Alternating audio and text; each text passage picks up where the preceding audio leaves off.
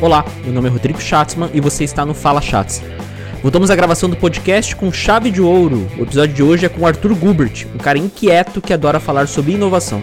Confere aí.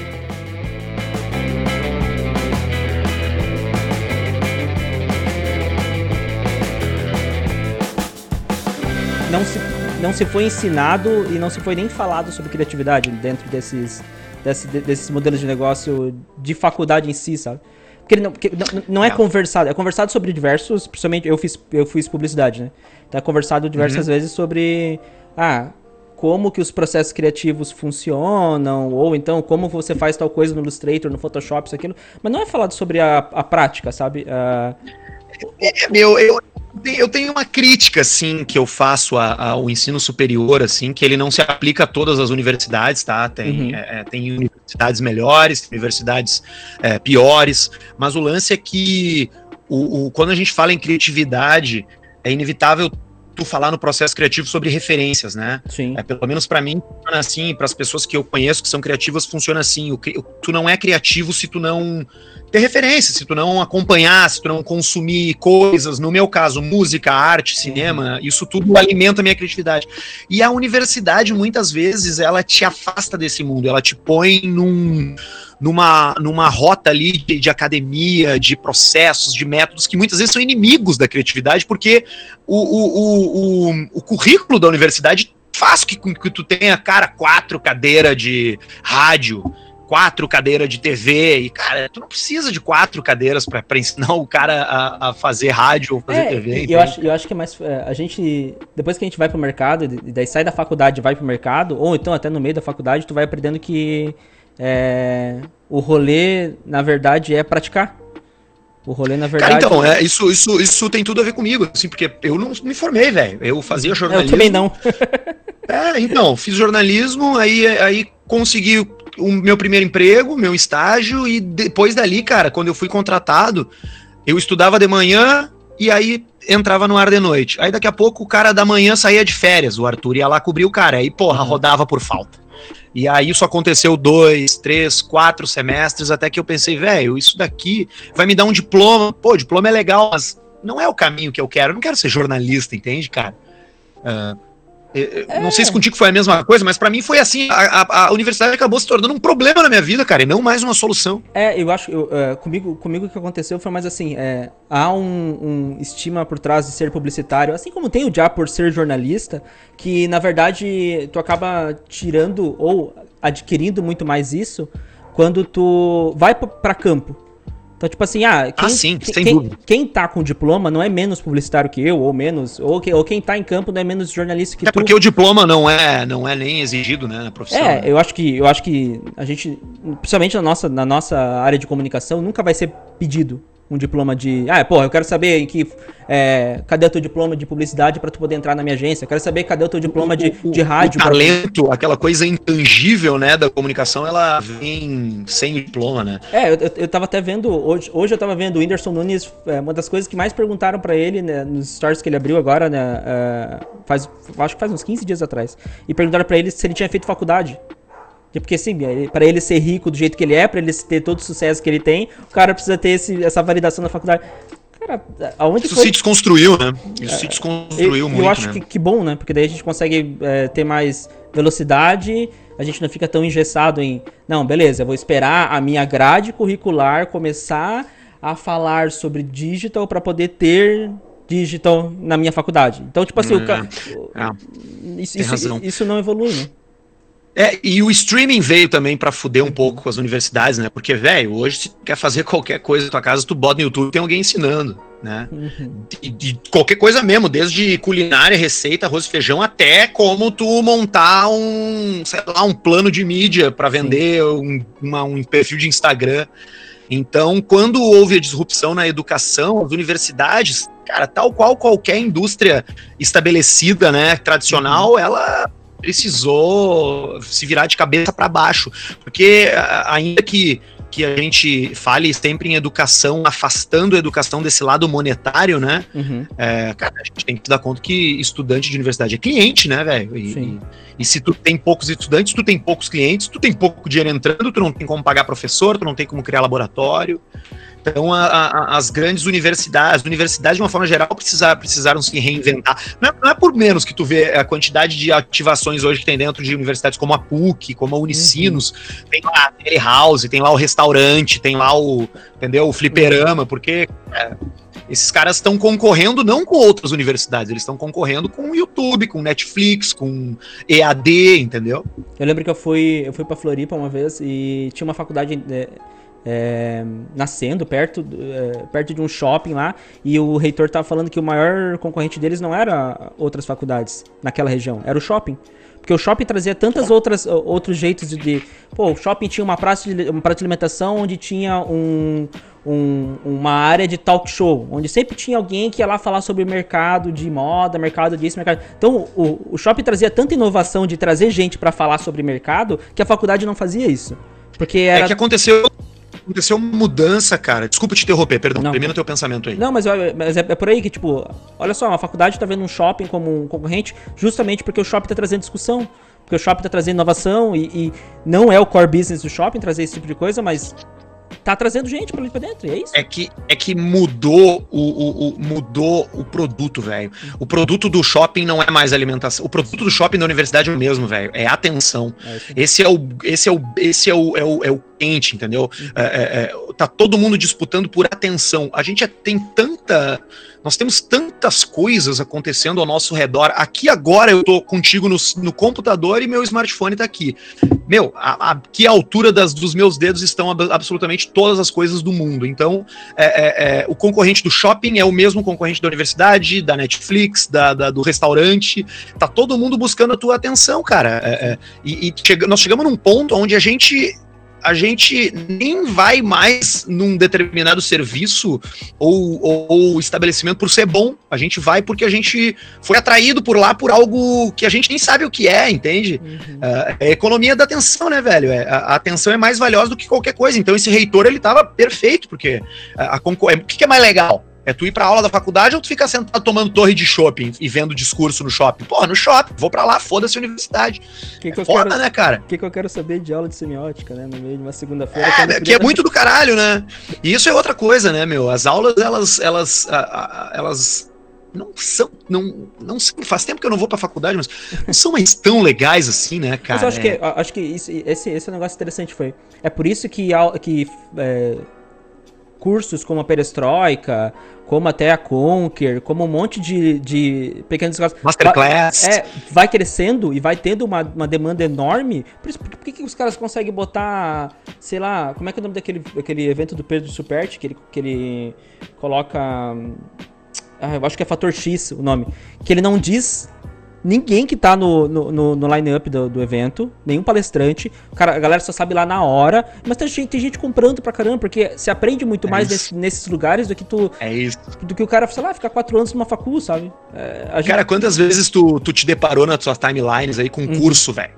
Os dedos estão vendendo curso de tudo. E isso é muito massa, porque tu, geralmente quem vende isso, óbvio que tem os golpes, né? Os migué, né? Uhum. Mas geralmente, por exemplo, se o cara é professor de yoga, cara, tu pode criar um curso com um cinco aulas de 20 minutos falando sobre meditação e pode ter certeza, se tu botar um preço competitivo, 20, 30, 40 reais, tu vai vender 500, 800 mil cursos, porque é mais barato do que pedir um iFood, entende? Então, é. então é, é, ficou muito democratizado isso. Que bota outros problemas na jogada, né? É, é, é, pô, o que é bom? O que tem a, a, o que, que tem a referência? Como é que eu sei que isso aqui presta? Faculdade até então era por, por pô, a, a MEC aferindo, a, a, o MEC aprova. Tem 80% de, dos que se formam já tem trabalho garantido, né? Uhum. Só que não, Pra que, que eu não preciso disso se eu posso pagar 30 reais pra aprender o que eu quero aprender, no tempo que eu quiser, a hora que eu quiser, entende? Uh, o Masterclass é essa, essa, essa plataforma de streams onde tu aprende roteiro de cinema com o, cara, com o, com o David Lynch, que é um dos maiores cineastas da história. E custo, com esse curso custa 100 reais, velho. Isso é muito louco, né? o que, que eu vou fazer? Como é que eu vou me matricular numa escola, cara, se eu posso ouvir o David Lynch me falar sobre o roteiro de cinema e pagar 100 pila? É. Saca? É, e eles, eles têm, acho que, deve ser, acho que é a Masterclass que tem também aulas de guitarra com o... Tom Morello. Tom Morello. o que, que tu quer saber? Tem o Steve Martin, meu, ensinando comédia. E aí tu vai fazer, tu vai pra faculdade, tu vai pra, pra escola, entendeu? Ficou difícil concorrer, Não, meu. é, tá, tá foda. É, isso aí, acho que a gente, a gente Ficou tá, difícil concorrer. tá, tá no mercado bem, bem, bem... E outra, né, velho? é, é, a gente vai falar de criatividade aqui. Cara, ideia, criatividade não. A ideia, ela não tem mais o mesmo valor que ela tinha, cara, 10 anos atrás. Sim. É muito, cara. Mas olha, eu não me lembro qual foi a última ideia original que eu vi. Falo, tô falando de tudo, velho. Desde série até, sei lá, música, produtos. A- a- o mais importante hoje não é tu ter uma boa ideia, cara. Sim. Tu não precisa nem ter boa ideia. É só tu fazer uma pesquisa rápida no Google, pegar quatro, cinco referências, remixar aquilo e lançar tua versão não original e tu vai alcançar, entende? Uhum. É, tá foda, né, cara? Tá muito bom. Tá, é um tempo muito bom pra quem é bom, cara. É. Tu, tu lembra, agora já, já entro na, na, na pauta em si, mas tu, tu lembra qual foi a primeira, a primeira vez que tu deu de cara com a comunicação e a. E assim, olhou, olhou pra algo e falou assim, porra, eu tenho que ser criativo nesse momento. Tu lembra qual, se isso foi quando criança, se tu foi. Se isso foi na época do Cara, eu tenho, eu tenho um presente que eu ganhei de Natal quando eu tinha uns seis anos, que pra mim ali é a primeira vez que eu, que eu digo assim, que eu tive contato com algo assim. Que idade tu tem, cara? Eu tenho Desculpa, eu não 25. consigo chutar. Ah, a gente regula de idade. Quando a gente era, eu tenho 30. Quando a gente era molequinho, quando eu era molequinho, tinha um troço chamado Meu Primeiro Gradiente. Tu sabe o que, que é isso? Uhum. Meu primeiro gradiente era, uma, era um aparelhinho de som vermelho que tinha um microfonezinho de plástico e era um briga, brincadeira de tu gravar e eu ganhei aquela porra de Natal e eu me lembro que, a- que eu brinquei muito com aquilo, de gravar e me ouvir, gravar e me ouvir. E, meu, eu, eu, eu não sei, assim, se, se, se teve outra coisa, mas aquele foi meu primeiro contato com, com gravar e me ouvir, né? Que é muito estranho Uhum. pra muita gente. Então, eu já arranquei aí, eu já não tenho problema em me escutar. Mas, né? que é o primeiro, É, que é o primeiro então- gelo da maioria das da, da galera. né? Tipo, meu, a cara, minha, cara a minha gravou, voz. se ouve. É, é isso aí. Se odeia. Então eu já quebrei esse gelo bem cedo, assim. E, e, meu, eu sempre tive uma personalidade. A minha casa sempre foi uma casa bastante é, permissiva. Os meus pais são pessoas bem, bem mente aberta. É, o meu pai é engenheiro, um cara mais cartesiano, mas, mas cara, boa conversa. Um cara, meu pai é um cara muito culto, muito leitor. A minha mãe, arquiteta, sempre trabalhou com criatividade. Então, eu acho que tudo se atende. Tem muito de como a gente nasce, né? Uhum. Mas é, de como tu te desenvolve, as primeiras referências, que é o que forma a nossa personalidade. Mas eu acho que se tu tem um ambiente que permite tu experimentar, talvez tu, tu tenha ali uma, uma, uma criança criativa a caminho, sabe, meu? Porque trabalhar com criatividade é, é, é, é é deixar o fator erro do lado de fora da sala, né? Uhum. É, não pode ter medo de errar, não pode ter medo de fazer, dar errado e fazer de novo, né? Então, É, e, e- acho que essa casa me ajudou a ser assim. E é muito louco porque um dos papos que eu sempre tenho aqui, aqui no podcast, ou das pessoas que vieram antes no podcast, é, e eu sempre faço essa pergunta principalmente focando em, tá, como é que foi na tua infância? Tu teve algum estímulo que ajudou a ter esse, a, a ter esse sentimento, a, a- a ter essa criatividade florada hoje? Porque pra mim todo mundo meio que é criativo num grau meio que parecido por conta de cada... da- É, é um espectro, né? É. Criatividade é um espectro. E tem gente que fala assim, não, porra, eu nasci num- numa casa onde é, meus pais eram artistas. Não, minha mãe era artista plástica e meu pai era músico e eles viveram a vida inteira deles disso. Assim como eu tenho convidados que é, os pais eram advogados e nu- nunca se foi falado nada de diferente de livros dentro de casa e não tinha música, não tinha nada. E a pessoa vai se desenvolvendo. E eu acho que é o que eu mais gosto na criatividade é isso. É, tu pode treiná-la, tu pode buscar referências. Daqui a pouco, uma ideia que tu, que tu ia ter, que tu tinha antes de começar uma série, quando tu terminou aquela série, ela já é totalmente diferente, porque tu pegou todas aquelas temporadas da série, episódio por episódio, e foi tendo referência. E daí tu fica pensando, porra, não, peraí, agora, agora eu tô com minha cabeça cheia de referência, principalmente se for, se for é, séries é, geolocalizadas, assim, sabe? Tipo, ah, Sherlock, que é, que, é uma, que é uma série que é totalmente focada no- na, na- Inglaterra. Pô, não, ela, tá, ela tem a cara da Inglaterra, ela tem cores da Inglaterra, ela tem tudo. Então daí tu já traz uma ideia, um espectro dentro disso. Isso que eu acho que é que mais me fascina dentro da, da, da criatividade. De todo dia, se tu for. Não é que nem ir pra academia, a criatividade, se tu viver, tu vai botando referências em ti. Desde o tiozinho da esquina até o cara que, que trabalha contigo no dia a dia atrás do planejamento. E eu acho que isso é. É que, é, que, é que tem uma romantização dessa palavra também, né? Criatividade parece que é uma palavra restrita, como tu falou, a artistas e a, e a quem é, sei lá, do meio Aham. da maluquice e tal. Mas, na verdade, criatividade nada mais é do que um atalho para resolver um problema, né? Assim, se a gente resumir. Uhum. O que é criatividade? É isso, é um atalho para resolver um problema. Você tem um problema e você precisa resolvê-lo. Cara, criatividade é um jeito rápido, colorido, inovador, divertido, o adjetivo que quiser.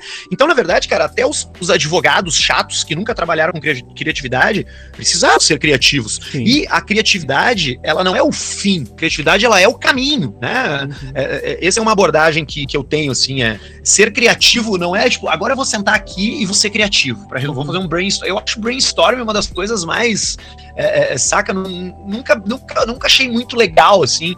É, eu, eu, eu, tenho ideia o tempo inteiro, entendeu? Eu não preciso parar uma hora numa sala com, oito, com outras pessoas, fazer exercício, escrever no post-it. Essas ferramentas, elas, elas funcionam, elas são, é, são valiosas, são bacanas, mas, mas se tu tá aberto ao processo criativo, ele tá acontecendo a todo instante.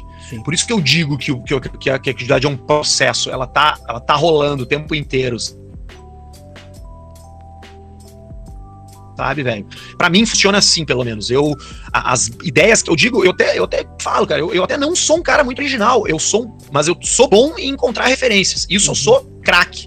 Agora, ideias originais mesmo, eu não tenho, velho. Tenho pouquíssimas, é. saca? Então, para mim funciona muito assim. Eu consumo muita coisa, vivo muita coisa e vou armazenando em caixinhas. Eventualmente, vou estar uma hora lá numa reunião que tem um problema para resolver. Eu, pá, peraí, vamos fazer assim, saca? Sim. E as pessoas chamam isso de criatividade, né? E, e, eu acho que é tu treinar o jeito de. Eu acho, que, eu acho legal isso que tu falou, porque. É, se espera, principalmente no mercado que eu, que eu já fui inserido muito mais, que é o mercado de publicidade, se espera muito pelo momento do brainstorm. Não, peraí. Junta as ideias. Vamos fazer um brain. É, junta as ideias e vamos fazer um brainstorm na segunda. Sabe? Tragam suas pois ideias. É, traz a, só que, porra, eu acho que a velocidade, principalmente hoje, hoje, eu tô, hoje eu tô inserido dentro de uma produtora e a velocidade de informação de, de produtora de vídeo, por exemplo, que a gente faz desde VT a conteúdos mais, mais, mais ricos, a velocidade de ideias de, cara, tive uma ideia agora, apresenta já. Tive uma ideia, nem que seja assim, cara, faz um áudio, manda pro cara para explicar uma ideia e fazer o processo rolar sem precisar de vamos criar um brainstorm, vamos fazer. E, e, e eu acho isso, esses não processos tão valiosos, esses momentos de Cara, se a gente tem um cliente XYZ, a gente pode talvez trazer uma solução assim, que está acontecendo dessa maneira, monta uma apresentação. Daí, claro, quando tu vai apresentar para o cliente, tem que montar uma apresentação, mostra para ele. Mas eu acho que a criatividade ela tem que ser muito mais. Eu concordo contigo. Velocidade eu do que. Concordo contigo. Do, do que o, o processo de. Agora teremos que fazer um brainstorming. Peguem suas canetas, seus post-its. É cara, brainstorm é uma coisa que só, fazem, só se faz em empresa, tá, velho? É. Ninguém, ninguém faz brainstorm com os vida, brother. Na vida real, ninguém na faz vida, isso. Né? ninguém né? faz. Brainstorm é uma coisa de empresa. Por que, que por que, que é uma. Por que, que eu digo uma coisa de empresa? Porque é, é é um top-down. Ah, assim, ó, galera, olha só, agora nós vamos parar para ter ideias até as quatro da tarde.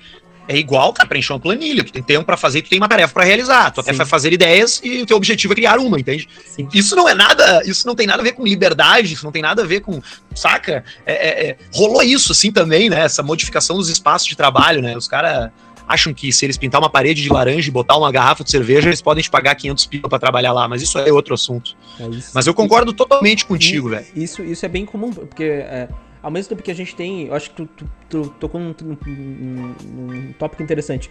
Ao mesmo tempo que a gente tem sim influência do nosso meio, no sentido de um ambiente legal faz a gente ter ser mais criativo, ou, ou até talvez é, é, produzir mais, dependendo do que for.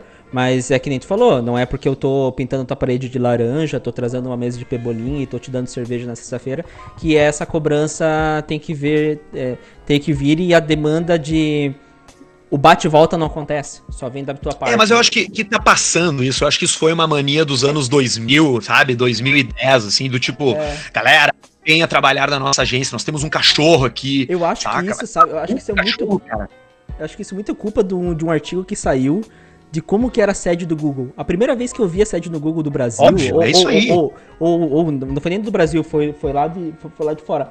Primeira vez que saiu, que o pessoal viu assim, nossa, tem um, um sei lá, um, um, escorrega do segundo andar que vai direto pro primeiro, sabe? Nossa, eu acho muito foda, olha só que legal. E, é. e, na, e na, prática, tipo, é só, é só mais um trambolho que fica no meio que, tipo, a galera que tá no dia a dia lá não vai ficar descendo de escorrega. É, cara, e, e, e tem uma coisa, assim, essas empresas que popularizaram esses workspaces aí uhum. modernos, tipo Google, Facebook, elas são horríveis de trabalhar, velho. Elas são, elas, ela, é, tem toda essa coisa, é, mas é muito para compensar um outro lado que, cara, vida de programador de, de, de, de grande empresa é uma vida bem, bem cachorra, cara, saca? É, é, e várias delas têm uma remuneração boa, mas via de regra essa galera não tem muita vida, assim, é uma coisa hum. bem, sabe? E não tem glamour. Então tu tem que, tu tem que dar serva mesmo pros caras aguentar trabalhar lá.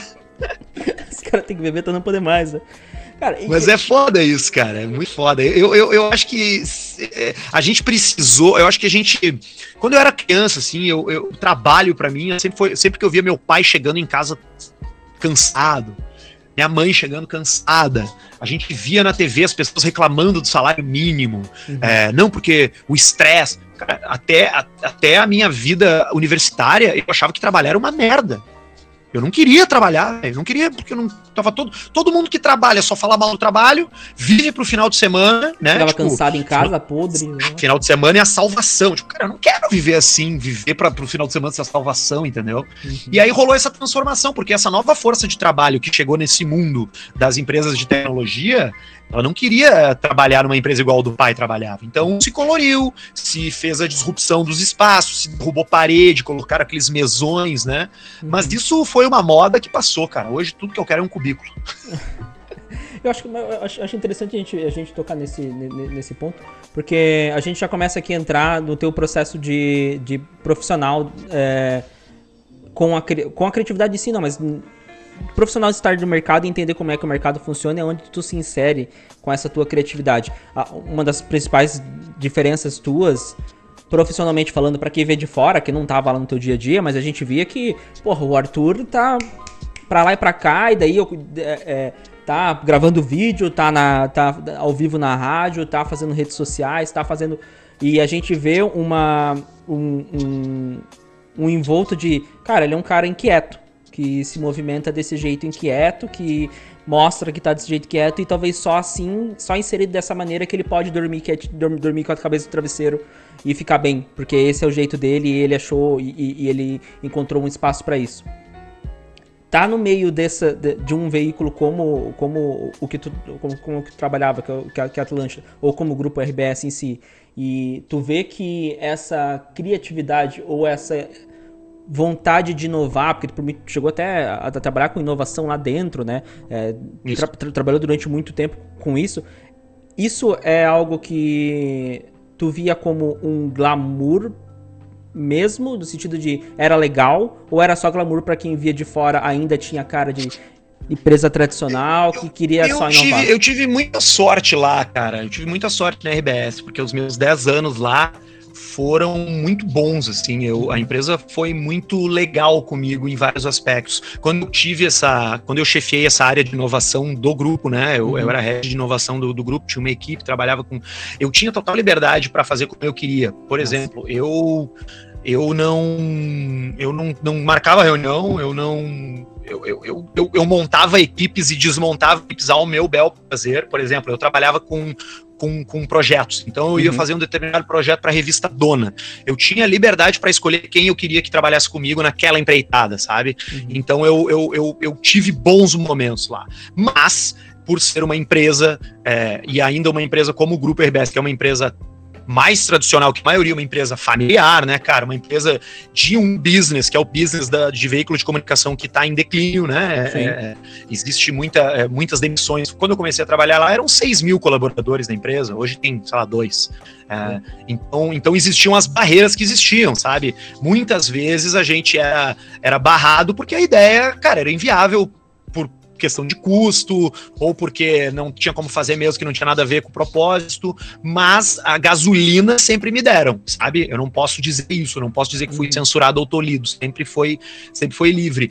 E eu acho que isso, inclusive, é bom pro processo, pro processo criativo, porque é importante tu ter limites. O limite, ele te bota um ponto final e, e, e, e, trabalhar com criatividade é bom tu saber até onde tu pode ir, pra tu não, não ir longe demais e perder o fio da meada, entende? Uhum. Então tem, essas, tem esses dois lados, cara. Tem, o lado bom era que, porra, eu tava na maior empresa do, do, do sul do Brasil, com qualidade de equipamento, com grandes colegas ali, né, cara? Trabalhei com os maiores nomes do jornalismo do Brasil, cara, sabe? Sim. Mas, pelo outro lado, tipo, porra, é empresa, né, meu? É, Se tu não bater a... resultado, os caras vão te dar uma mijada, é, é assim. Isso, isso, que eu ia falar, porque a gente tem. A gente, a, a gente pode até olhar pra, pra, pra criatividade e dizer, porra, trabalhar com criatividade ou trabalhar com inovação, ou até trabalhar no meio de, de, de comunicação. Porra, legal pra caralho, olha lá, os caras estão bebendo cerveja terça-feira à noite, ou sei lá, olha lá os caras no meio do trampo sendo patrocinado por, por cerveja. E a gente não. E, e daí é isso, que, é isso que, que acho que é legal do. É legal de quem vem de fora, talvez, porque quem vê a gente bebendo cerveja, sei lá, 3 horas da tarde de terça, não vê que a gente está sendo cobrado por metro quando a gente está dentro dessas instituições, no caso. Ou não vê que a gente não está fazendo, eh, ou que esse faz parte do nosso processo, do nosso estilo de vida que a gente criou, ou do, até mesmo de uma escolha profissional de não ter 100% de certeza de quanto que vai faturar no final do mês, de principalmente quanto, é. quanto vai... E aí, e aí entram os conflitos, cara, porque para fazer o que a gente faz, para trabalhar com comunicação e criatividade, como a gente falou lá no início do papo, não é uma coisa que se aprende em faculdade. Então, a tua energia no trabalho tá muito ligada a quem tu é de verdade, cara, a tua personalidade. E aí, quando o teu trabalho é criticado, ou o teu trabalho é elogiado, ou tu tem um problema, isso não bate só no teu profissional, velho. Isso bate diretamente na, no teu, na tua personalidade, porque o teu trabalho é quem tu é quando tu trabalha com comunicação. Tu não separa. Tu, tu, tu não é um executivo de uma empresa que bate cartão, faz o que tem que fazer, vai para casa e Cara, eu pelo menos não sou assim. É, para mim, as coisas sempre foram coladas uma na outra, entende, meu? Então é, é uma foda maior ainda, porque é, é, eu sou o Arthur, cara, eu sou o Arthur de verdade 24 horas por dia, velho. Eu não. Eu, sabe? É, até quando eu tô vendo série, eu tô, eu tô sendo o cara que eu tô quando eu tô no podcast. É a mesma pessoa. Eu acho, eu acho e tá dentro de uma empresa é, dificulta ser assim. Eu, eu acho isso legal porque a gente tinha. Eu, eu principalmente tinha essa ideia que tu falou. Uh, de assim, não, pô, uh, a minha mãe chega em casa do trabalho, é, cansada, e tem a minha mãe mãe mulher dentro de casa e tem a minha mãe trabalho, sabe? São duas pessoas diferentes. Não, a minha mãe final de semana ela é assim, ou meu pai final de semana ele é assim. Não, ele não pensa em trabalho quando ele tá em casa. Não, ele não pensa em, em, trampo quando ele. A minha mãe não pensa em trampo quando ela tá em casa. Quando na verdade, quando eu fui crescendo e entrando no, no, no mercado de trabalho, tu vai entendendo que, porra, mas peraí, pra mim não é assim. Para mim não existe essa, essa diferença de ah, desligar okay, a chave. Botei a capa de, opa, agora eu sou eu o profissional e vou falar dessa maneira e daqui eu vou, daí não vou falar as merdas que eu falo normalmente, não vou. Não, é, é, é, quem, quem trabalha com isso que a gente trabalha acaba tendo esse é, é, acho que não é nem, nem quem trabalha com isso que a gente trabalha, eu acho que a gente já tá num tempo onde todo mundo meio que faz isso. Desde o engenheiro ao, ao comunicador, cara. Eu acho que a gente não, não, não para, sabe? Eu acho que a gente vive uma era, meu, e que é incrível, e que eu acho super bacana. Eu sou um otimista, assim, por natureza, tá? mas, mas tem uma coisa que eu acho legal. Acho que a gente tá vivendo uma época que há uma eletricidade no ar, tá rolando um zeitgeist, assim, uma coisa bem da nossa geração, do tempo que a gente vive, que as pessoas não estão mais abrindo mão do bem-estar em nome do dinheiro. E acho que isso era uma coisa que não rolava tanto no passado. Acho que o cara abria a mão da saúde, abria a mão da, do tempo com a família, porque ele, para ter um, um, um, emprego fixo, estável, que pague 13 terceiro, e hoje eu tô vendo isso mudar. Eu posso estar tá falhando de dentro da minha bolha, tá, cara? Porque eu uhum. sei que o uhum. Brasil é um país de 200 milhões de habitantes e que eu faço parte do 1%. Uhum. Mas uh, eu tenho a sensação de que hoje estão se valorizando muito mais experiências que sejam benéficas para você como ser humano por completo. Nunca antes se falou tanto de pessoas querendo morar no interior, nunca antes se falou tanto de mindfulness, nunca antes se falou tanto de meditação, nunca antes se falou tanto de criatividade, sabe? A gente está vivendo uma era onde a gente está querendo ser quem a gente é, a gente está querendo ser verdadeiro com a gente mesmo.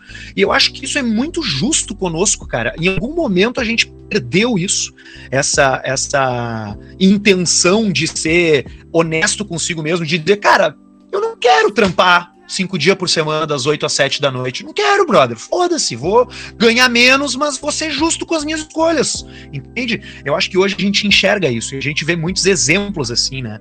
Hoje, cara, eu, eu, eu saí do, do grupo RBS no ano passado, em agosto de 2019. E, cara, hoje eu trabalho 80% menos no que diz respeito a, tipo, é, é, é, processos mecânicos, né? De, de, eu, em alguns dias eu trabalho infinitamente mais, só que eu nem noto. Porque eu tô sendo verdadeiro com a minha essência. Eu tô fazendo só o que eu curto. Eu faço, cara, eu falo para as pessoas ouvir que faço podcast. Eu trabalho com consultoria de marketing para com uma empresa que trabalha que, que, esportiva. Uhum. Eu tenho uma empresa que sou sócio de uma empresa que compra carne no Uruguai. Então, tipo assim, eu eu só tô envolvido em coisas que me dão super tesão e eu sou um privilegiado por isso, né? Mas é, mas eu acho que é um pouco disso que tá que tá todo mundo buscando, sabe? Viver daquilo que ama. Acho que é um clichê, mas acho que é uma busca muito muito honrosa assim, cara. A gente a gente sempre ouviu, né, o trabalhar com que trabalhe com o que você gosta, você não precisa trabalhar. Mas eu acho que a, ah, a minha frase é outra, trabalhe com o que você gosta, você não vai mais gostar é, do que você gosta. vai parar de gostar. Mas eu, eu acho que a gente começa a ter é, ser é, qualitativo ao invés de quantitativo. A gente para de trabalhar, trabalhar é, de segunda a sexta só e, e infinitamente sai, bateu, bateu o cartão 6 horas, ufa, graças a Deus que acabou esse dia. E a gente come, começa a qualificar de. Não, peraí, porra, então beleza. A, a, pandemia chegou e agora eu posso ter a liberdade de desligar meu computador e sair para minha sala. Ao invés a pandemia de... mudou tudo. Sabe? Isso, isso, do cara poder assim. Pô, mas peraí, eu tinha antes uma hora e meia de ida pro trabalho, uma hora e meia de volta do trabalho, onde eu estando em casa agora, eu desliguei meu computador, eu já tô junto com a minha família, eu já tô junto de poder, poder começar a fazer uma janta, de poder descansar, e, e eu acho que a gente Tá fazendo home office direto? Não, agora eu já tô, já tô presencial, mas no começo eu fiz home já tá office tá direto. Fiz home, home office direto. De tipo assim, ah, teve dia que, cara, acordava, tinha reunião 9 horas, acordava 8h50. Claro, é isso que eu digo, cara. Isso, essa lance da pandemia, ela, ela mostrou para pessoas que até então nunca tinham tido contato com esse mundo do teletrabalho, que, cara, tu não precisa estar tá na empresa para trabalhar bem, brother, e pra, e pra matar teus objetivos. Isso é né? muito louco, porque, tipo, tipo assim, cara, reunião por simples, vídeo né? é muito mais rápida do que reunião ao vivo, cara. Saca? Tu tá em casa, tá de pijama. É, é uma questão de, de, de espaço e tempo, meu. Sabe? É muito bom isso, cara. Essa semana eu fui num, eu fui num, num, num cliente que ele é uma grande empresa de, de, geradores aqui, aqui da cidade. E assim, deve ter seus 10 mil funcionários, sabe? E daí veio a pandemia. Daí, tipo, é, é típica firma que. Ah, precisamos decidir se a gente vai trocar as lâmpadas por lâmpadas X para economia. Economia. Daí, daí de repente, blá, blá, blá, reunião com todo mundo para casa. É, e daí assim, 40 pessoas, agora a gente precisa fazer uma reunião presencial para decidir isso. Daí era aquela reunião de duas horas com 40 pessoas para decidir se vão trocar a lâmpada ou não. Quando veio a pandemia, eles fecharam a fábrica, mandaram a galera para casa e daí disseram que agora eles tinham que começar a trabalhar com reuniões online. Daí eu falei para eles assim, tá, vocês mas o marketing de vocês já sabia trabalhar com reunião online, né? Tipo, o RH também, certo? Já sabia.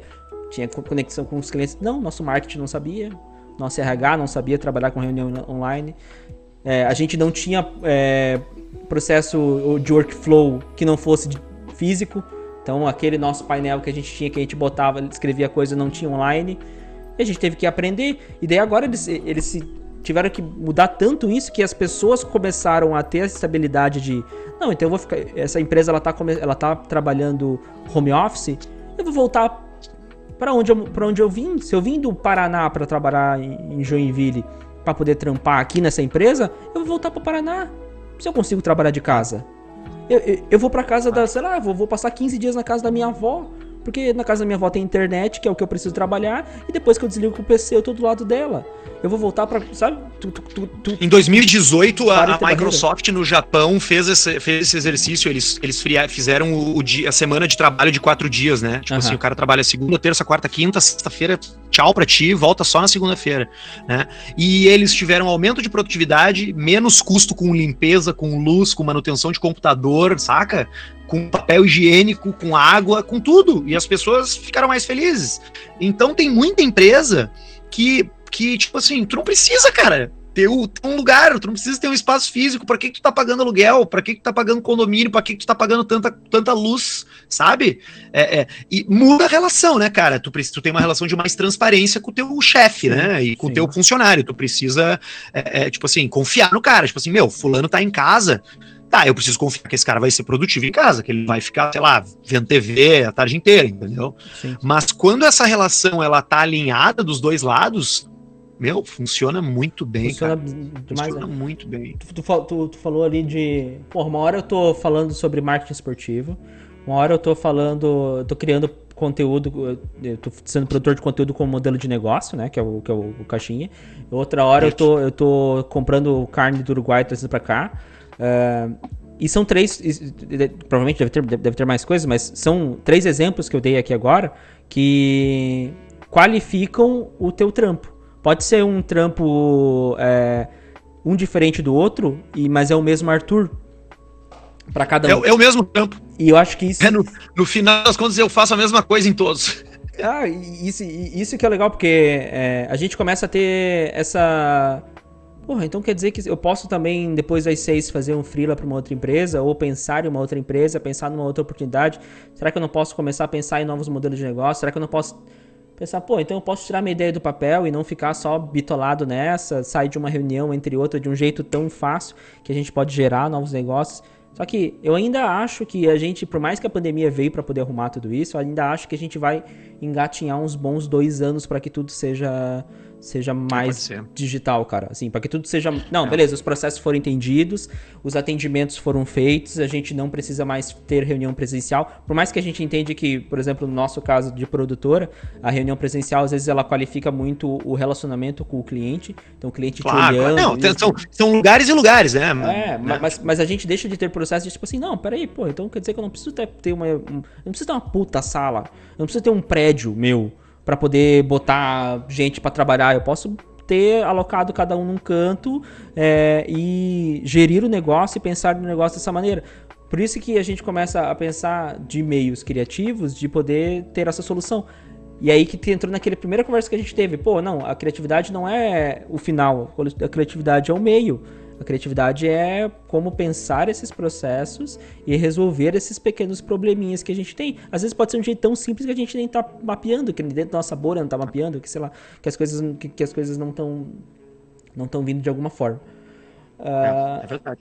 Uh, tu tem algum ritual, cara, teu de, cri de criatividade? É foda falar um ritual de criatividade, porque a gente sabe já que, por exemplo, no teu caso, as referências, elas são é, é elas são boa base da tua criatividade, seja ela na música, seja ela é, no, no, em ver basquete, seja ela de estar conversando com outras pessoas. Mas tu tem algum ritual de, por exemplo, assim, porra, eu me amarro em, quando começo a trampar, fazer um cafezão para mim, porque isso me, me, me traz algum tipo de paz para poder começar a trampar, sabe? Cara, eu tenho, velho. Eu, eu tenho sim. Eu sou eu sou um procrastinador profissional. Se, se, eu, se eu puder, eu, eu sento no sofá e jogo videogame a tarde inteira, entendeu? E procrastino as coisas, deixo para depois, deixo para depois, deixo para depois. Uh, isso é péssimo, porque, enfim, às vezes me atrapalha muito, mas é isso que me dá vazão para pensar, sabe, velho? Uhum. Então eu funciono melhor, saca? Sem encheção de saco. Eu funciono. E quando eu digo injeção de saco, não é nem, não é nem deadline, nem pressão. Eu trabalho muito bem sob pressão, gosto de deadline e gosto de meta. Adoro meta. Pode ser até. É, é, é, é não combina com o que eu tô com o meu discurso, né? De estar em paz e ser um procrastinador. Mas eu, mas, eu, mas eu preciso da meta porque eu preciso saber que tem um fim para o que eu vou entregar, entende, cara? Uh, mas até chegar esse fim, eu quero fazer as coisas. Eu vou entregar no dia tal que precisa entregar, mas até lá, meu, não me incomoda, cara, sabe? Se, talvez eu faça na, na noite anterior, cara, na, sabe? Mas, mas não, não me incomoda. Me diz o que, que tu quer, quando tu quer e me deixa. É assim que eu funciono. Eu, eu, eu, eu, eu gosto de estar tá numa boa. Uh, o, o, o ritual não é necessariamente jogar videogame ou tomar café, mas é mas é estar tá tipo, livre, entendeu? Uhum. Ah, você, muitas vezes eu, eu saio para andar de bicicleta, por exemplo, e tenho, bah, brilhou. Pego o celular, eu tenho um grupo no WhatsApp que só tem eu, que o nome é Melhores Amigos, e aí eu escrevo ali, é, tipo, uma ideia que eu tenho, ou, ou gravo um áudio da, da, da minha ideia, então, cara, eu, eu, como eu disse, eu não, eu não busco a ideia, eu, eu me alimento de munição o tempo inteiro para ideias aparecer sozinha, entendeu?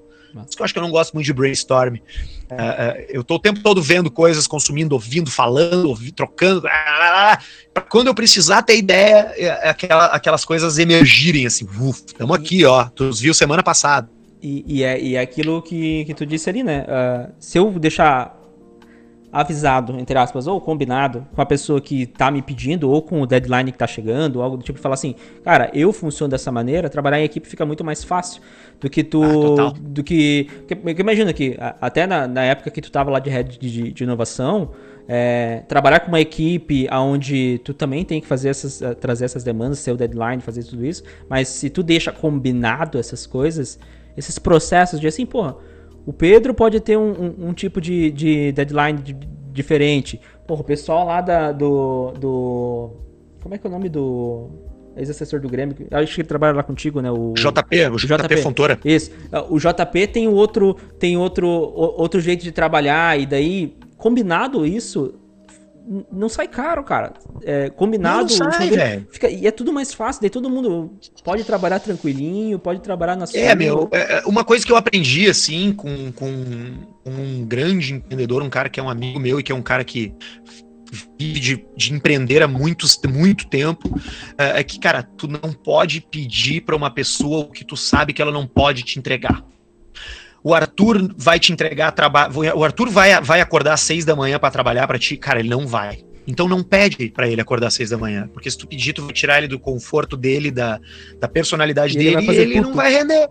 Vai uhum. fazer puto, não vai fazer, vai fazer de má vontade, vai brigar com o colega. Então, beleza, então deixa o Arthur do jeito dele. Mas isso não significa não cobrar. Isso só significa cobrar personalizado, é não tratar uma equipe de, de multidisciplinar de uma forma homogênea, que é o que acaba acontecendo em empresas, e é por isso que eu brinco que eu fui um péssimo chefe na RBS, porque eu era obrigado a tratar todo mundo igual, velho, só que eu tinha ali um cara que era um puta cara criativo que funcionava tri bem, é, se tu dá umas duas, três geladas para ele, fala uns palavrão, o cara se sente à vontade e cria. Ao uhum. mesmo tempo que tinha um outro cara comigo que era incrivelmente eficiente, só que era um cara que acordava cedão, tomava café, ia pra academia, ia pro trabalho, gostava do Excel. Então, cara, esses dois caras podem trabalhar juntos, desde que você saiba cobrá-los de forma personalizada, não jogar todo mundo no mesmo saco, sabe? Sim. Então, por isso que é muito tranquilo. O JP foi um bom exemplo. O JP, cara, é o oposto de mim. O JP anota na agenda dele todas as coisas que ele faz, anota todos os compromissos, é super certinho, CDF. E, cara, a gente trabalha super bem junto. Eu sou o oposto disso. Eu sou um porra louca, eu tenho ideias do nada, eu sou um cara intempestivo, explosivo, inquieto, hiperativo. E a gente se dá bem, porque ele, ele, ele respeita isso e eu respeito nele. Eu e o Pedro também, cara, somos pessoas, somos pessoas absolutamente diferentes, uhum. uh, sabe? Velocidades diferentes, valores diferentes, e a gente se respeita. Ele sabe como eu funciono, até, ele, eu vou até o limite com ele, eu sei que tem uma linha que eu não posso atravessar, porque aí a gente vai brigar e o troço vai ficar uma merda, entende? Uhum. Então é, meu, é, é, é só tu ter atenção às relações, sabe? Valorizar cada relação eu valorizo a minha relação com o Pedro, então eu vou cuidar dela para que ela seja eterna. E isso significa ceder. Parece que eu tô falando de casamento aqui, mas eu tô falando de, de, de, de relações humanas, profissionais, sabe, cara? No fim das contas, você precisa respeitar a essência do próximo, senão eu tô. Cara. Eu acho que a gente. A gente vê, vê isso bem, bem evidente. Eu, eu, participei ano passado mais ainda do que, do que esse ano, mas ano passado eu tinha um, cliente, fazia parte de, de, uma agência, eu era sócio de uma agência, onde eu tinha um cliente que ele fazia, fazia ela era tipo uma headhunter. E, e uhum. ela e, e, participava de alguns eventos, ou tentava entender um pouco mais sobre o mercado dela, daí fazia comunicação no, LinkedIn, tudo pra ela. E, e se discutia muito isso no, eh, nos RHs, as conversas de RHs, de é, tratar os, as pessoas como pessoas eu ficava assim, porra, mas esse não é papel do recursos humanos de tratar loucura, pessoas né? como pessoas? E, e, assim, ó, eu não sei se tu já viu isso alguma vez, mas eu já eu, eu, eu de conhecer empresas que tratam desempenho de, de funcionários com um software. Que tratam assim, que, que tratam desempenho de funcionário assim, ó. O funcionário não, não, não analisa o mês do cara, de sentar com o cara e decidir. Não, ele pega o software, puxa uma planilha .csv, ver qual, qual, qual, nota que o cara deu e o software que vai dizer se o cara tá demitido ou não. É, mas a RBS tinha isso, cara. Tu tinha um negócio lá que tu ganhava um número, tu recebia uma nota baseado no teu desempenho, em cima de objetivos que tu mesmo criava. Então tu sentava com o teu chefe e dizia, meu, esse semestre aqui meus objetivos é A, B e C. E aí tu no final desse semestre fazia uma avaliação dos seus próprios objetivos. Cara, cada empresa encontra o seu jeito. Eu, eu acho isso péssimo, porque isso é, é, é achatar personalidades e reduzi-las a uma nota. Entende? Eu acho que existem modelos de negócio que isso faz sentido. Tipo, pá, meu, tu trabalha numa uma firma que faz carro, tu tem que botar 400 capô até o final do mês. Beleza. Agora, quando tu tem um valor uh, intangível, como é que tu. Como é que tu. Como é que tu dá uma nota para o cara que talvez ele, ele aparentemente seja um vagabundo, mas ele entra numa sala de reunião, dá uma ideia, fecha um negócio, vende o um produto e, e, e, aquilo facilita os processos. Esse cara vai ganhar uma nota ruim numa empresa dessa, sabe?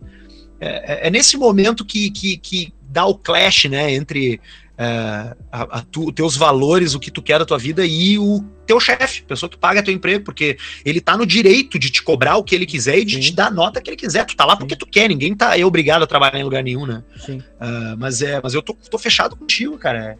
É, é, eu acho que isso, isso chega a ser até cruel, assim. Eu me lembro que quando eu virei chefe, meu papel era a, avaliar as pessoas. Né? Eu chamava os caras e dizia: Meu, ó, tua nota esse, esse mês aqui é três, porque tu não atingiu, cara. Olha que, que coisa, né, desumana, né, velho? É, Até de alguma vezes, forma, assim.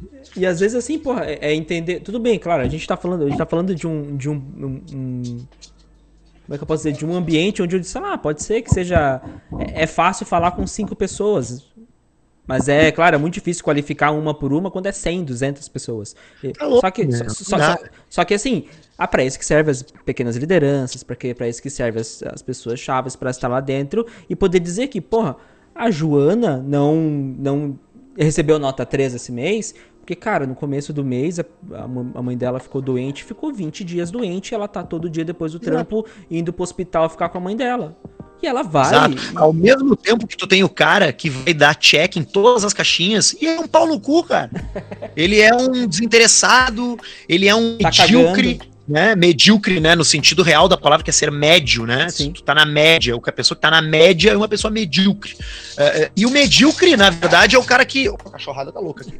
O medíocre, na verdade, é o cara que mais se dá bem em grandes empresas. É. O cara que se dá mal é o cara que é muito bom ou muito ruim. O medíocre, velho, ele fica 40 anos trabalhando no mesmo lugar, cara. E é, é, é isso, eu acho que é isso que mais me incomoda, porque às vezes eu fico pensando assim, pô, é, chegar numa equipe e ver que tem um cara lá que tá super acomodado, mas tá fazendo dele, tipo, super acomodado e fazendo dele, ou que tá, tipo assim, meu, o cara só faz o dele, vai para casa, tá cagando se tá faturando, tá cagando se tá vendendo, tá cagando se tá. O cara tá fazendo dele, ele vai continuar ali sim durante 4, 5, 6 anos, 10 anos, porque ele tá fazendo dele ali, enquanto as pessoas que estão tentando incomodar, entre aspas, de que estão tentando trazer inovação, que estão falando, porra, galera, por que, a gente não tenta esse modelo de negócio? Por que, a gente não tenta essa coisa diferente? Por que, a gente não tenta de, desse, desse modelo? E assim, eu dou, eu dou até um exemplo de é, modelos de negócio, assim, por exemplo, a rádio. Vamos, vamos, vamos falar de rádio. A rádio, para poder entender que podcast era um modelo de negócio, eu nem sei se entendeu ainda que é um não, modelo, não que é um modelo de negócio, sabe? É, não, não entendeu, não. Ela usa como, não, beleza, é mais um lugar para poder divulgar a, a, minha marca. Quando na verdade tu podia estar tá pegando esses conteúdos, fatiando de uma maneira onde tu pode, cara, tu já tem tudo. Não, meu, tu falando nisso me dá, chega, dá uma dor no coração. porque eu briguei exatamente por isso, assim. Minha. Que foda. É, porque. E é um negócio porque. É, eu, eu, sou, eu sou muito entusiasta da, da, da, plataforma e de todo o processo de criação de conteúdo do, do, do podcast. E quem tem, quem tem ou quem pode ter o maior potencial de fazer isso dar dinheiro é quem já tem tudo. Quem já tem equipamento, quem já tem mesa, quem já tem editor, quem já tem apresentador, quem já tem tudo. E quem tá ganhando dinheiro com isso é quem não tem nada disso. Quem tá ganhando com isso é o Jovem Nerd e o Azagal, que são dois caras que. O do Flow, cara! É, cara, o... perfeito. O, Flow. O Flow é um, é um, é um case que se tu olha, se tu olha para ele cinco minutos sem áudio, tu fala assim, eu não dou nada para esses bichos, tu não dá nada pra esse modelo de negócio. Mas é um modelo de Exato. negócio que tá fazendo tanto dinheiro que eles estão com o Wizard, eles estão com mais uma empresa lá de de, de co compra fora. Eles estão agora transformando o, o, modelo de negócio deles, replicando para outros canais. Então, tipo assim, tá nascendo uma porrada de canal tipo Flow, sabe? Tá nascendo uma fazendo, porrada de. Fazendo network, né? É, então, assim, é um modelo de negócio que, porra, quem não tinha expertise, quem não tinha o, o, a mesa, quem não tinha nada disso, teve que criar, teve que mostrar um, um criar um modelo de mercado para que daí as empresas olhassem e falassem: nossa, então dá para ganhar dinheiro com isso. Nossa, então dá para também. Eu também quero fazer parte dessa festa. Por isso que eu até digo que a, a Globo foi uma grande um grande exponente de trazer o podcast, principalmente, vou falar no último ano, de ela fazer a validação de mercado se o podcast era bom para ela, ela validou e agora ela tá levando para dentro do Globoplay. Não vai mais é. ter podcast dentro do Spotify. Não, agora é dentro da minha plataforma. Tu quer escutar os meus podcasts? Vai pra dentro da minha plataforma. E, e, daí. Isso já rola, né? Nos Estados Unidos tem vários que tem Patreon, que são. Sim. Que são.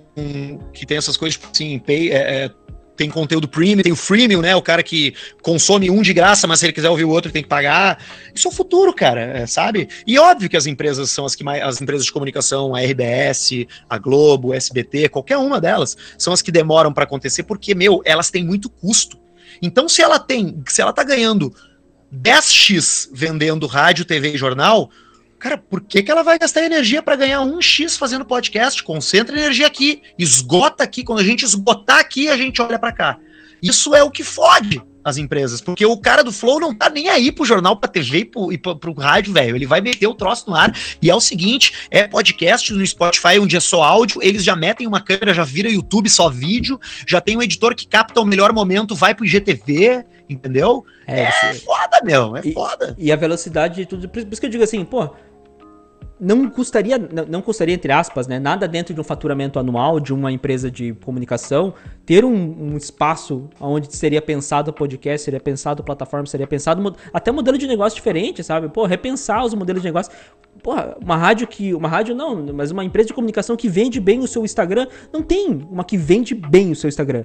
Que sabe usar. Aqui no Brasil não tem. Usar conteúdo bom, sabe? Aqui na cidade a gente passa por isso, cara. Às vezes a gente chega num, num, num, num cliente que, pá, vou, vou, levar VT na Record aqui da cidade, sei lá. E daí às vezes acontece de, pô, tu leva, tu leva lá um VT pro cara, daí tu vai ver as redes sociais do cara. É só replicando, é só, sabe? Não sabe usar.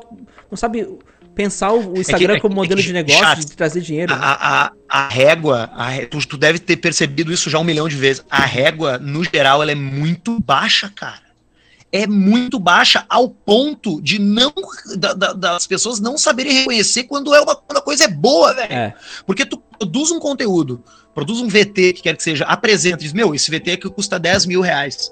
E o cara tá louco, mas isso é muito caro. Eu vou fazer com o Zé da esquina, me cobra 500 pila. O troço do Zé da esquina é feio, não é bonito igual o teu, é mal feito, mas funciona igual, porque a régua, a régua da expectativa ela é baixíssima. Por isso que eu acho que podcasts como o Flow, canais de YouTube bem feitos, como, sei lá, vou dar um exemplo aqui do Castanhari lá, uhum. quando você faz qualquer geração de conteúdo com qualidade, é certo que tu vai encontrar um espaço. Pode demorar, porque geração de conteúdo é uma maratona, não é uma corrida de 100 metros, né, velho? Uhum. Mas em algum momento, se você insistir na qualidade, você vai emplacar. Talvez você não seja o mais famoso, mas é certo que tu vai ter um retorno é, é, é, referente à qualidade que tu fez no teu negócio. Porque a regra, velho, do veículo de comunicação, é, é, da, da, das agências de publicidade, é fazer o melhor que puder com o menor custo possível, né? Isso é uma bosta. É, e, Deixa a régua sempre baixa. E a gente daí sempre vai ver. A gente, sempre foi uma reclamação que eu sempre escutei de. Ah, o que chega nos Estados Unidos demora para chegar a quatro anos no Brasil e daí mais X anos. Cara, eu, eu, inovação não chega tão cedo em qualquer lugar. Seja desde o, quando, quando a gente está falando lá do, do, do, da faculdade, da grade curricular da faculdade, que não vai se renovar assim, que vai esperar levar paulada de outros lugares para poder se renovar. Assim como qualquer outro player, por exemplo, pô, eu dou exemplo, eu dou exemplo da, da, da Dobra, Dobra aí do, do, do, do Rio Grande. Pô, a, a Dobra é uma, uma empresa que vende carteiras de papel, sei lá, e que, e que tem um modelo de negócio totalmente diferente, que se tu entra no site deles é muito mais um, uma empresa de curso, sei lá. Porra, Como é Legal que tu, pra caralho esse exemplo que tu deu, meu. Como é que tu vai, como é que tu vai é, defender isso como um case para outras empresas? Como é que eu posso chegar dentro de uma empresa com uma transformação e falar assim, cara, esses, esses caras aqui estão ganhando dinheiro pra caralho, estão criando uma comunidade foda que isso vai retornar em dinheiro em algum momento, estão fazendo curso aonde eu posso comprar e dividir com alguém o meu login sem custo nenhum, estão revolucionando o mercado de um jeito tão grande que como é que eu vou defender isso para alguém? A empresa, a empresa não vai querer. Cara. Não vai conseguir, não vai querer, porque o processo de inovação ele se dá em 99% das vezes de baixo para cima. E empresas operam mudança de cultura, mudança de método de cima para baixo. E quando a, a inovação, a, a inovação para acontecer de cima para baixo, meu, eu não consigo pensar num exemplo agora de uma empresa é, que o presidente falou: olha só, galera, agora nós vamos inovar. E, e, e foi legal. Geralmente a inovação acontece de baixo para cima, na, na, base da pirâmide, quando você tem um problema para resolver que é muito simples, e, e aquele lei de Moore, né? Tu vai uhum. escalonando assim, pum, pum, pum, pum, pum. Agora, é, é, empresa que chega no final do ano e diz assim, não, porque agora a nossa missão pro ano que vem. Ah, vai tomar banho, velho. Isso aí é, é balela, entendeu? Não é, não, não se aplica, não funciona. É, é sabe, velho? A, gente, a gente escuta no dia a dia ainda, cara, que tem empresa que não pensa em posicionamento de Facebook, tem gente que não pensa em ter um, uma, uma comunicação em ads bem feita, a gente encontra empresa que não quer pensar num conteúdo para o seu Instagram, só quer venda. A gente encontra tanta coisa assim que eu, eu, eu, posso facilmente dizer que isso não vai mudar tão cedo, a não ser que chegue alguém muito grande fazendo isso e mova o mercado de um jeito muito grande. Mas para poder transformar é. dessa maneira é muito tempo, cara eu tive uma, eu tive uma belíssima oportunidade de trabalhar com um cara que eu considero um gênio, na, na no sentido real da palavra, que é o Marcos Piangers. Uhum. E quando a gente estava na Atlântida em 2012, 2011, 12, não me lembro, faz bastante tempo isso. A, a gente começou a, a estruturar dentro da emissora um, o branded content que era algo que não se fazia. Até então, a monetização do rádio se dava por venda de anúncio. Tu vende o spot, o locutor lê o texto, é, celular, R$ 199,90, tchau, tá entregue, entendeu? Uhum.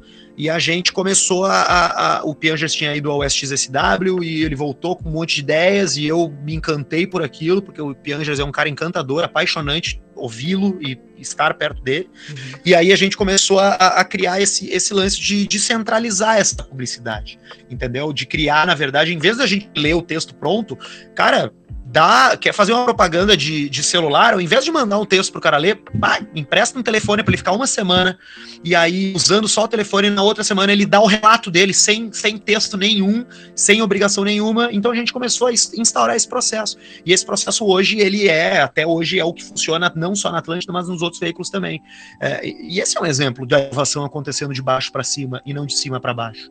Nenhum chefe chegou e falou pra gente: oh, olha só, galera, vocês têm que mudar agora a entrega, porque ah, isso aqui vai ficar velho e tal, a empresa vai, vai deixar o troço acontecer para sempre, entendeu? Uhum. Então é, é, é, muito importante você estar. Tá é, é, na linha de frente para fazer inovação. Ninguém faz inovação sentado no sofá de casa, sabe, cara? Tu precisa estar tá em contato com o problema, tu precisa estar tá em contato com a encrenca, tu tem que entender qual é que é a dor do cara. Por isso que, que eu, quando meu pai pergunta o que, que, eu, o que, que eu faço, né, cara? Porque é difícil explicar o que eu faço, né? O que, que eu sou, que eu levo é profissão, né, cara? É, eu sou tantas coisas e não sou nada ao mesmo tempo. Sim. Eu acho que o, o profissional desejável, moderno, em, nesse meio que a gente está falando, né, de comunicação, criatividade, mas é o resolvedor de problema, velho sabe? É, é, o cara que mais tem valor dentro de uma instituição, é o resolvedor de problema, é o cara que tu vai pegar e dizer, meu, ó, me ajuda. E o cara vai tirar um coelho da cartola. Tem uma frase do Bill Gates que eu acho do caralho, que eu uso ela direto. Não é uma frase, é uma coisa que ele falou uma vez. Ele disse que se ele tiver uma vaga para preencher é, que seja um problema difícil de ser resolvido, ele prefere contratar um preguiçoso para aquela vaga. Porque o preguiçoso vai encontrar o jeito mais fácil de fazer aquele troço dar certo, entendeu? Sim. E eu acho que é um pouco por aí, sabe, cara? É, esse é o cara que eu quero. É o cara que é capaz de encontrar uma solução veloz, na velocidade que o mundo pede para um problema, seja ele grande ou pequeno. E aí, meu, independe se o cara é formado, não é formado. É, eu tinha uma, tinha uma menina que trabalhava na minha equipe, que ela era menor aprendiz, e a menina queria, o sonho dela era fazer medicina. Mas ela tava ali tava trabalhando com criação de conteúdo digital e, meu, performando super bem, sabe? Uhum. Então, eu acho que se a gente eliminar essas caixinhas aí de pré-requisitos, tá cheio de gente triboa no mercado, cara, que não sabe que é bom, sabe? Gente que não saca o potencial que tem e que vive dentro de uma empresa achando que se ela sair dali, não vai ter espaço para ela fora. Uhum. E, e, quem faz isso são as empresas. Elas te fazem pensar que você não é capaz. Porque é muito mais interessante para uma empresa fazer com que tu pense que tu não é capaz, porque isso vai querer fazer com que tu fique lá. Tenha segurança, tenha tranquilidade. O meu processo de desligamento, ele foi bizarro do início ao fim, né? Uhum. Eu saí da RBS de uma forma é, surreal, né? Tipo, um áudio vazado, uh, coisas ali que, que, que, que eu, durante três meses, eu pensei, cara, pronto, acabou, né? Uhum. Deu pra mim, não vou fazer uma porra nenhuma, ninguém vai me contratar para nada, vou morrer de fome. Cara, eu não precisei nem de três meses para me dar conta de que eu tinha ganho um presente da vida. E eu acho que as pessoas demoram, só se dão conta disso quando acontece uma merda que nem essa que aconteceu comigo. Ou tu é demitido, ou tu manda todo mundo da puta que pariu porque tu teve um burnout lá, entendeu? Uhum. Mas de uma forma geral, cara, se tu acredita no que tu tá fazendo, tu, tu não precisa trabalhar em lugar nenhum. Porque tu vai encontrar um lugar para tu largar essa tua energia vital e alguém vai te pagar por isso, sabe, velho? Isso. Então é por isso que eu pré-bato muito nessa tecla de tu ser verdadeiro contigo mesmo e com as tuas escolhas, sabe? É, e, e, e, se permitir, né, cara, fazer os bagulho, porque às vezes assim, cara, tu, tu de vez, se vê de dentro da empresa hoje, é... Alguém que pode estar estudando pode estar pensando assim, porra, mas eu não tenho espaço nenhum para inovar, não tenho espaço nenhum para fazer os bagulhos. E se vê, e se vê de dar de cara tapa, sabe? Cara, vai lá e faz. O que, cara, o que, todo mundo tem uma. Todo mundo tem uma porra de um hobby, tá? Uhum. Todo mundo tem uma merda de um hobby. Ah, qual é o teu hobby? Ah, eu gosto de colecionar bonequinho. Eu. Faz um podcast sobre isso, cara. Tu não é o único cara do mundo que gosta de bonequinho. Tu vai encontrar outros 200 imbecil que vão te ouvir. E quando tu tem 200 caras te ouvindo interessados no que tu tá falando, cara, tu tem um tiro de sniper publicitário aí, meu, sabe? Então, é, é, eu não aceito essa desculpa. Eu não aceito essa desculpa de que, é. ah, não tem lugar para mim, não tem espaço para inovar. É, é, desculpa que ela está associada a um momento de vida. Talvez você não esteja pronto para inovar, né? Porque tem Sim. que estar pronto para inovar. Ou você pega de surpresa, tipo eu, e ter que, e ter que inovar, mesmo que não esteja pronto. Mas é, eu não aceito essa desculpa, cara, de que, ah, porque o meu. Ah, eu tô lá porque o meu trabalho é. Ah, eu tenho que aceitar ser maltratado, ganhar pouco. Tal. Ah, meu, isso isso é não, desculpa. Não saca? cola, né? Não cola, né? Não cola. E, cara, não tem nada de mal trabalhar em empresa também, tá? Sim, sim. Tem sim. muita gente que tem vocação para ser funcionário público, para bater cartão todo dia de uma hora e sair na outra, e, meu, é aquilo ali, o cara é super feliz. O importante é tu descobrir qual é esse lance, que é o teu lance, sabe? A coisa que te deixa mais feliz do mundo é jogar videogame, vira streamer. Uhum. Tem gente pra tu ama jogar videogame. Um caralho nisso. Tá louco, Twitch é a plataforma que melhor monetiza eu vejo, inclusive, até o pessoal do Flow ganha uma grana enorme com a Twitch, né? Que eles falam assim, não, tu quer ouvir, tu quer ouvir a gente falar sobre, sobre a tua marca, ou tu quer ouvir a gente ler o teu comentário? Então, o nosso donate mínimo é 500 pau. E tem gente é todo o programa que tá lá falando, ah, beleza, vou lá dar É que, é, que é, é, esse, a gente faz uma coisa parecida com isso no podcast também. Quando a gente recebe e-mail das pessoas dizendo, ah, vocês falam muito sobre propaganda. A gente pega um momento e fala, meu, vocês estão reclamando que a gente fala propaganda? Vão tomar no cu, para de ouvir então, velho. A gente faz propaganda porque nós temos que pagar nossas contas, trouxa. Pula pro próximo assunto e segue a vida. Óbvio que, não, que a gente não tá falando sério, né, meu? Claro. A gente tá falando dentro da nossa, do nosso universo. E as pessoas que ouvem isso, que são xingadas, elas acham do caralho, porque aquilo ali é original, é genuíno, é natural, entende? Esse cara tá me xingando, coisa. É, tipo isso, tipo, porra, não é porque tá xingando, mas é porque, pô, o cara se sentiu à vontade claro, bastante claro. pra ser absolutamente verdadeiro. Uma coisa que é difícil de fazer numa rádio, sabe? Claro, tipo, com certeza. Com certeza. Cara, eu acho que uma, uma coisa que fica interessante, interessante no nosso papo, então, além de falar sobre inovação e criatividade, tudo que a gente falou, dá pra ver que é muito. O teu trampo e a tua vida, e, e até hoje, é muito pautado no falar, no fazer o negócio. Cara, eu tenho que fazer, eu tenho que correr atrás, eu tenho que fazer coisa que eu gosto de fazer, eu tenho que achar o que. Eu tenho que ser sincero comigo mesmo, eu não tenho que tirar as máscaras de, de fazer só, só pra agradar e fazer só pra. pra pra, sei lá, sair bonito nas fotos, para sair legal no, no, no, no sabe, para sair com um discurso legal. Eu acho que a gente foca muito mais na originalidade e a gente tá, vai ter um mercado cada vez mais com pessoas originais. É... Tô contigo. Tô contigo. Tendo evidência, assim, sabe? Eu acho que a originalidade do negócio vai fazer total, total diferença. Por que, que o Whindersson pode ir pra TV e falar uma palavra errada e todo mundo aceita? Porque ele é original. É, por que, que o, é. o, o Rafinha Bastos consegue, depois de tudo que ele fez é, de polêmica por aí, ir para os Estados Unidos, largar tudo e ser original lá? é, fazer o trampo dele lá, fazer tudo do zero lá? Por que que N pessoas conseguem... Piangers, cara. É. O Piangers. O Piangers tem uma história de vida que é muito triste, que é de não ter tido pai, ele, transformou aquilo num livro, velho. Sabe? É, é, é você pegar o que é único ao seu respeito e, e, e focar naquilo, cara. É, exatamente. Cara, eu não posso, eu não posso ser, não posso ser, ser, ser chefe, velho. Não dá. Não é a minha. Qual é a minha? Cara, falar, me relacionar com pessoas, conhecer gente. É isso que eu faço, por isso que eu digo que todos os meus trabalhos são iguais. Eu hoje Uh, eu tenho, eu faço podcast Caixa Preta, eu faço, é, eu sou diretor de marketing da Success Sports, onde eu uhum. trabalho com marketing esportivo uh, na Europa e no Brasil, na Chapecoense, Santa uhum. Catarina. Eu tenho, eu sou sócio de uma empresa de exportadora de carnes no Uruguai. Eu estou abrindo uma escola de programação de games em Porto Alegre. Nossa. Em todas elas eu faço a mesma coisa. Eu troco ideia e eu converso com pessoas. Eu não aperto um parafuso, não aperto um botão e eu, fa e eu faço, converso, porque é isso que eu sei que eu sou bom. Eu sou, eu sou bom, eu sou um cara que gosta de conversar. Se o nosso podcast hoje aqui fosse sobre é, croissant, eu ia ficar uma hora contigo falando sobre croissant, saca? Essa é a minha skill, eu sou, eu sou honesto comigo, eu sou muito ruim em todas as outras coisas, mas nessa eu sou bom. Falta um pouco disso. A gente tem uma cultura brasileira é, de uma humildade que muitas vezes é desnecessária. A gente adora ficar dizendo que, não, pois é, não ficou tão bom e tal. Cara, tem alguma coisa que tu é bom e tu tem que saber que tu é bom naquilo e tu tem que saber vender que tu é bom naquilo, sabe, velho? E não ter vergonha de dizer que tu é bom. É aquela coisa, né? O cara não pode dizer que é bom porque vão chamar ele de arrogante. Não tem problema nenhum nisso. Esse é o seu ativo, é o que vai fazer você ser pleno, você ser feliz, você ganhar dinheiro. E faz, e, e, faz, né? Porque ninguém vai fazer por ti. É. Ninguém vai fazer por ninguém. Ninguém vai, fazer ninguém por... vai pegar, pegar tua mãe e falar: ah, ah, vem cá, então, eu sei que você é bom nisso, eu vou pegar a sua mãe e te levar. Cara, isso não acontece. Então, porra, ou, ou, a gente toma conta da nossa própria vida e, não, beleza, agora eu vou fazer por mim e vou evoluir, ou a gente vai acabar entrando no limbo enorme.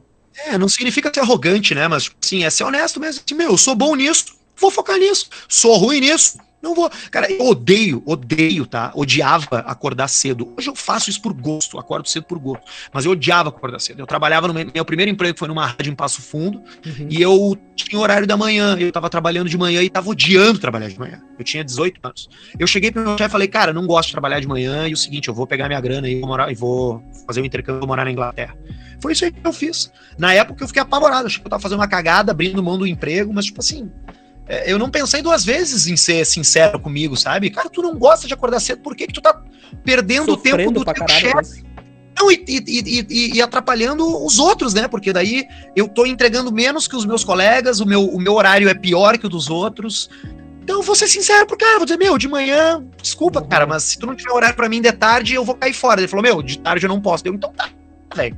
Obrigado aí tchau, sai fora, sabe? Tchau. Acho que essa, essa honestidade ela é, ela é muito importante.